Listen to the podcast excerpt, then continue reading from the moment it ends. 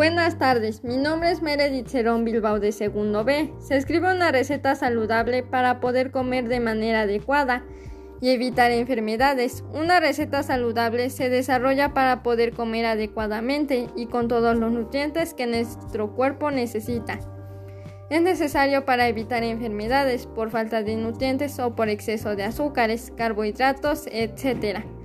Una receta saludable se desarrolla buscando la cantidad de nutrientes que necesita el cuerpo. Cada cuerpo es diferente, es decir, cantidad de proteína, vitaminas, carbohidratos, etc. Las vitaminas son compuestos orgánicos que el cuerpo necesita para el metabolismo. Las vitaminas también participan en la formación de hormonas, células sanguíneas, sustancias químicas del sistema nervioso y material genético. Los aminoácidos están presentes en las proteínas y juegan un papel clave en casi todos nuestros procesos biológicos, pues funcionan como vínculo para llevar nutrientes al cuerpo. Por eso son componentes necesarios para el correcto funcionamiento del organismo, que se deben tomar necesariamente con la dieta.